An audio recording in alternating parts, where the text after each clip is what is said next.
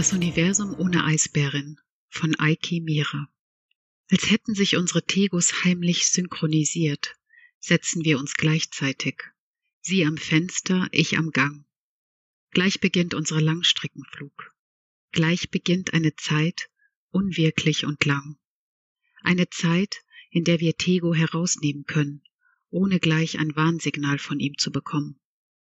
Zehn Stunden ohne Langzeitgedächtnis.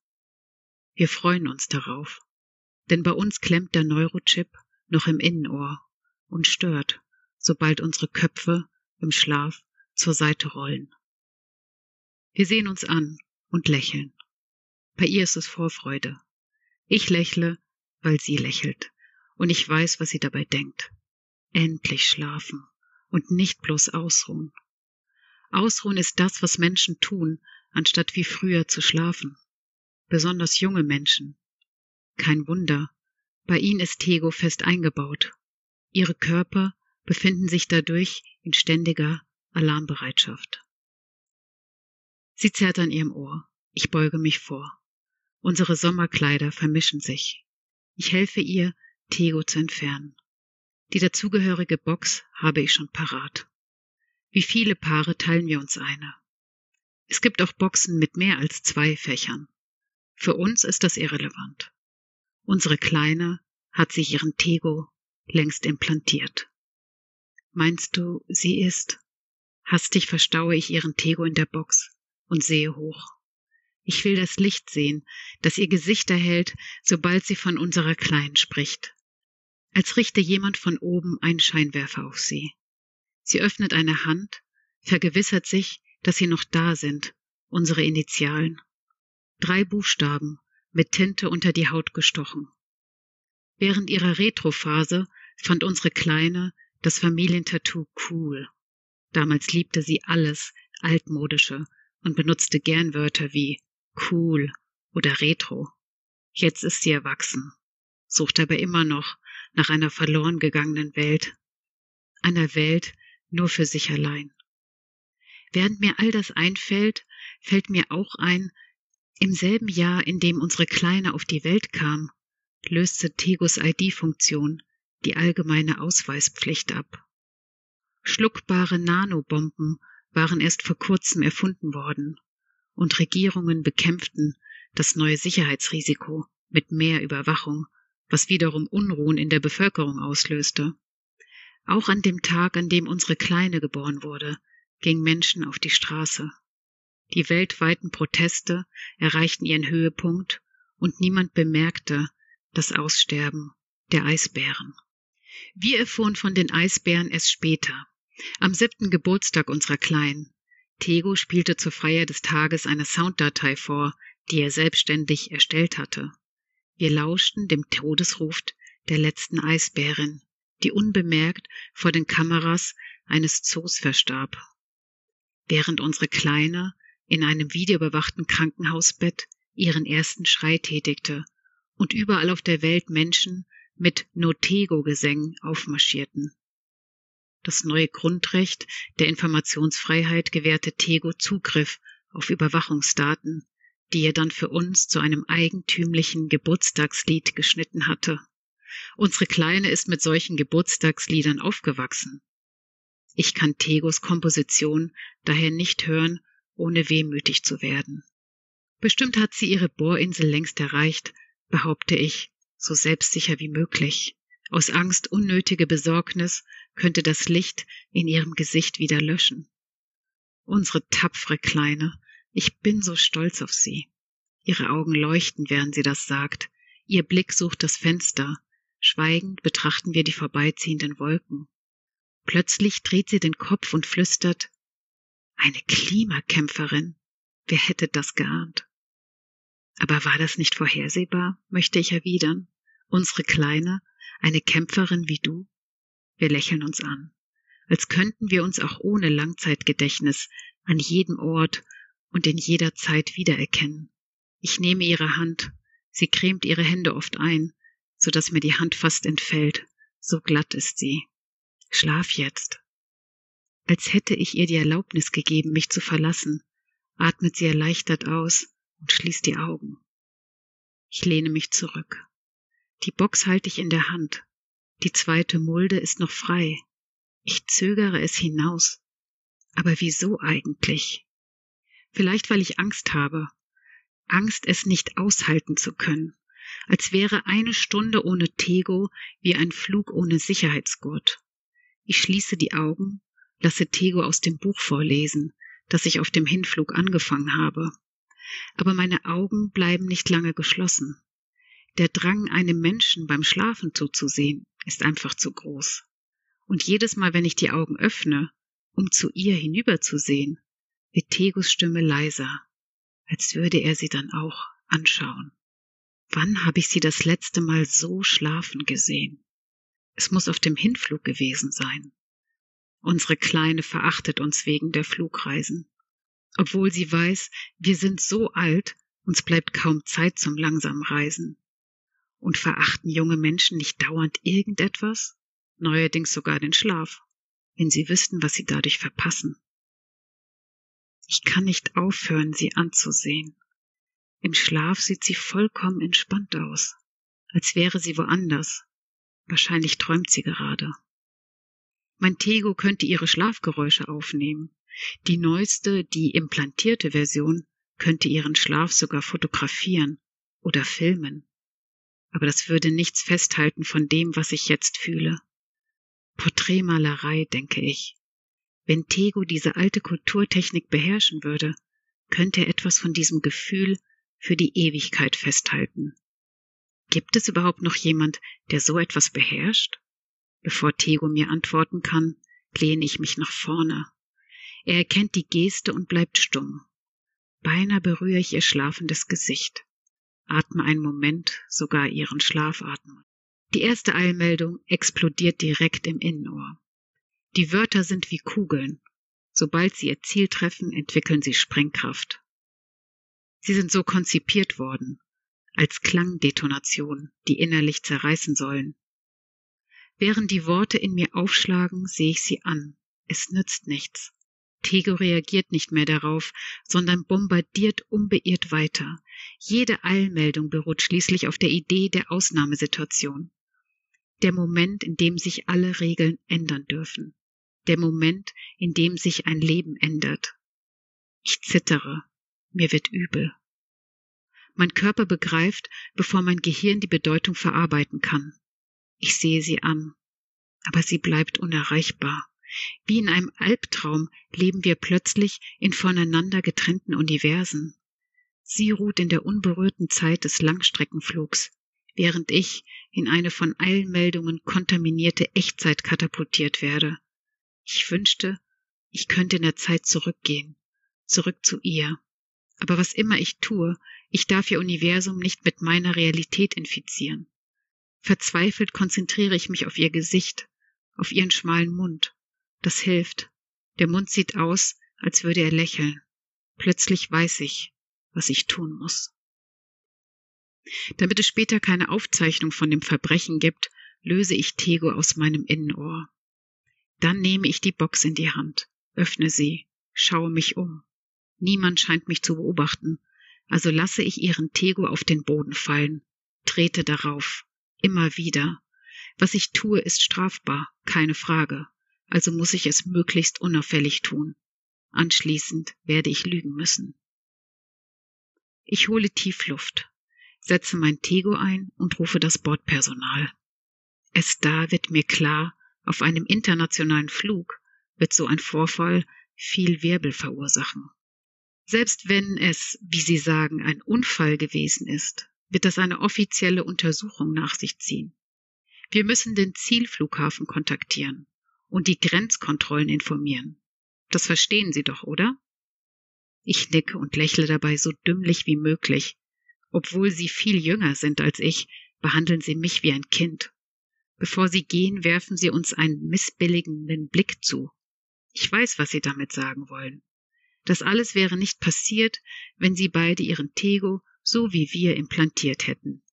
Für die Operation sind wir zu alt, möchte ich Ihnen hinterherrufen, tu es aber nicht. Was ist los? Ich schaue in ihre vom Schlaf noch trüben Augen und lüge. Nichts. Sie atmet erleichtert aus. lehnt sich zurück und öffnet ihre Hand. Gibt es schon Nachricht von ihr? Ihre Hand schließt sich. Ein Moment starre ich sie an, dann begreife ich, das Tattoo. Die unter die Haut gestochenen Initialen funktionieren wie eine Gedächtnisstütze. Keine Nachricht, aber ich muss dir etwas beichten. Sie lacht, während ich sie weiter anlüge. Sie lacht so frei, wie sie schon lange nicht mehr gelacht hat.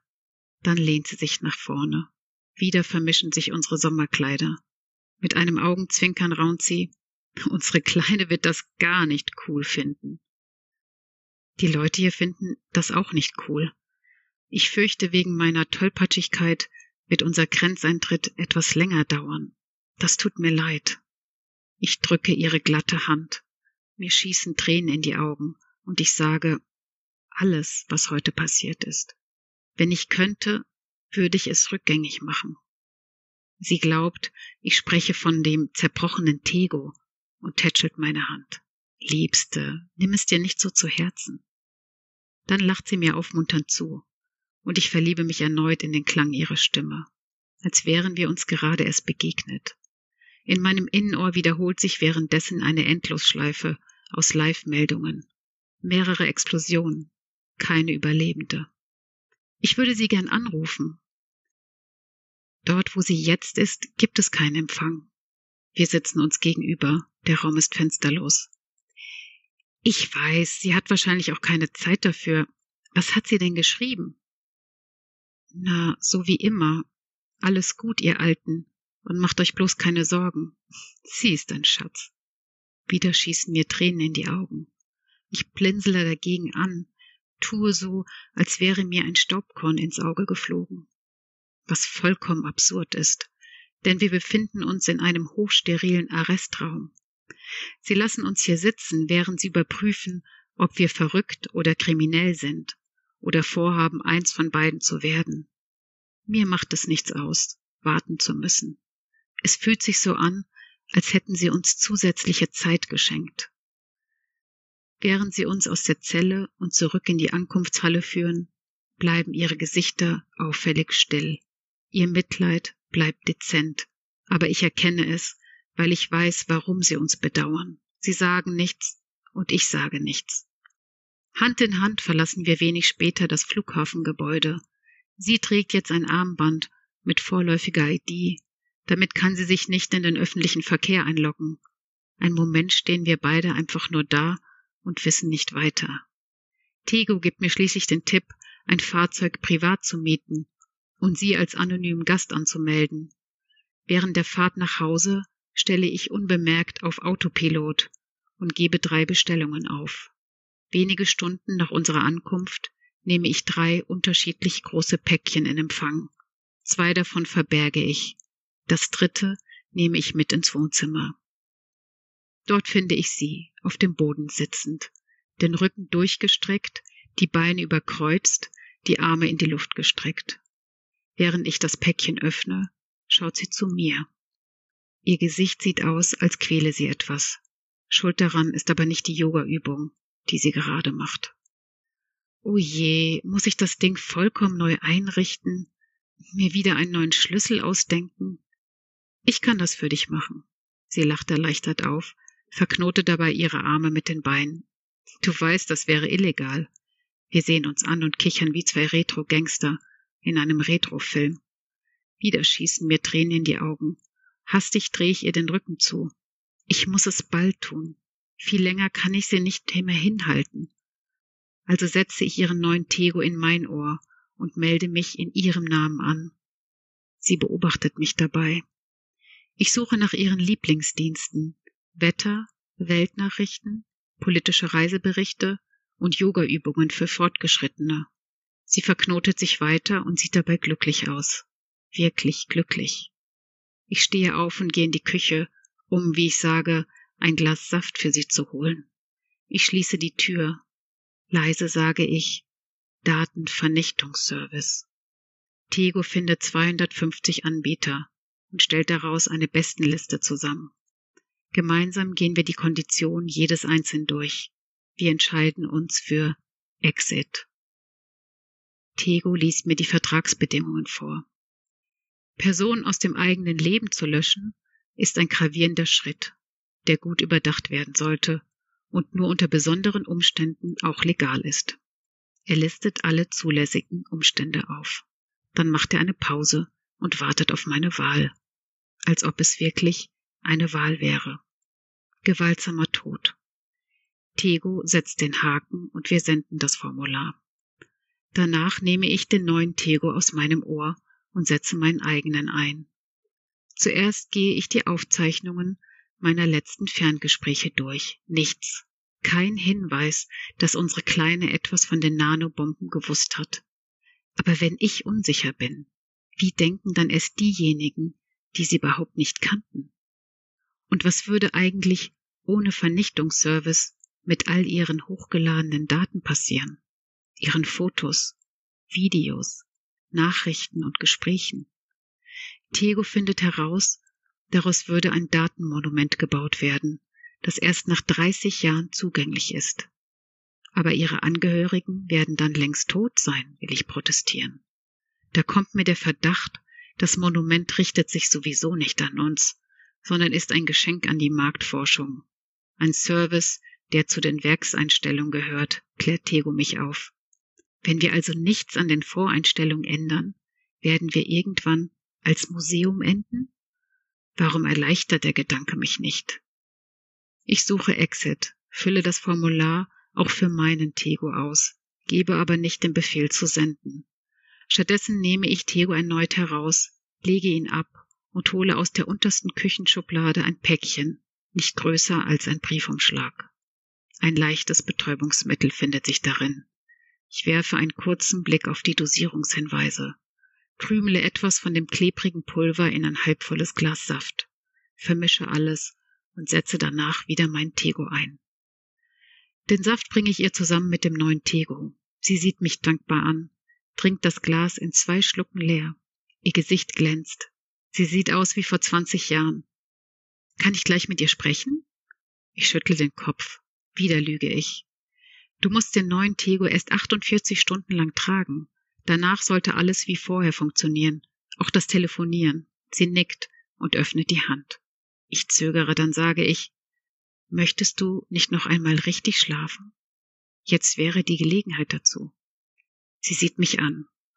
Ist sie erstaunt über meinen Vorschlag oder gar erleichtert?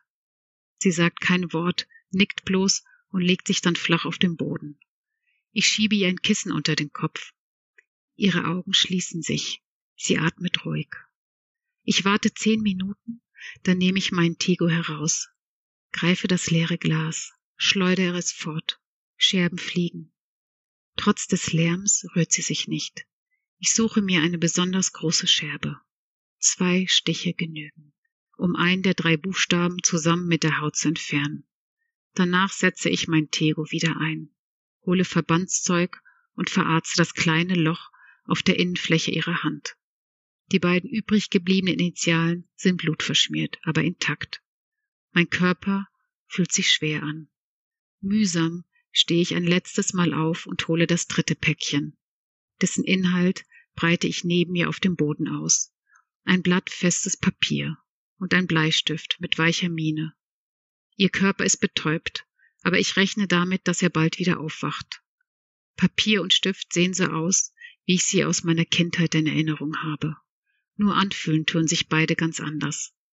Auch die Maserung im Papier überrascht mich. Meine Finger verkrampfen. Es ist lange her, dass ich einen Stift gehalten habe. Ich fange mit den Umrissen an, setze danach Augen, Nase, Mund ein. Nicht lange, und ich starre in ein junges Gesicht. Es ist jung, weil ich keine Falten hineingemalt habe. Jünger als sie vor zwanzig Jahren. Aber diese Ähnlichkeit, warum fällt mir das erst jetzt auf? Jetzt wo es zu spät ist, weil niemand mehr sehen wird, in welches Gesicht das Gesicht unserer Kleinen gealtert wäre. Ich zeichne das Porträt weiter, als wäre es ein alternatives Universum, eine dicht gepackte Wirklichkeit, die alles enthält, was bereits war, was hätte sein können oder was noch werden wird. Und die sorgfältig geschichtete Wirklichkeit kollidiert mit mir. Tränen laufen bis zu meinem Kinn, tropfen von dort in das gemalte Gesicht weichen dessen Konturen auf. hinterlassen Flecken im Papier.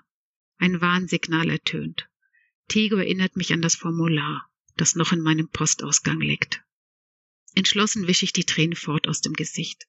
Tego glaubt die Geste und damit auch die Emotion dahinter zu erkennen. Also spielt er das, von dem er weiß, dass es mich aufmuntert, sobald ich traurig bin.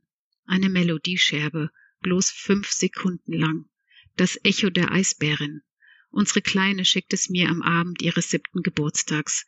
Sie bastelte es aus Tegos Geburtstagslied, indem sie den Ruf der Eisbärin isolierte, verstärkte und verdoppelte. Sie speicherte die Daten als die letzte Eisbärin lebt ewig. Wenn ich Tego befehle, das Formular zu senden, werden auch diese fünf Sekunden für immer verschwinden. Ich lösche dann nicht bloß ein Datenfragment. Ich lösche dann etwas viel Größeres. Also zögere ich es noch etwas hinaus. Verharre noch etwas in dem Universum, das explodiert ist. Mache mich gleichzeitig bereit für den Absprung in ein anderes, weniger schmerzhaftes. Eins, das noch ganz, aber leer ist. Das Universum ohne Eisbärin. Das Universum ohne Eisbärin von Aikimira. Gesprochen von Aikimira.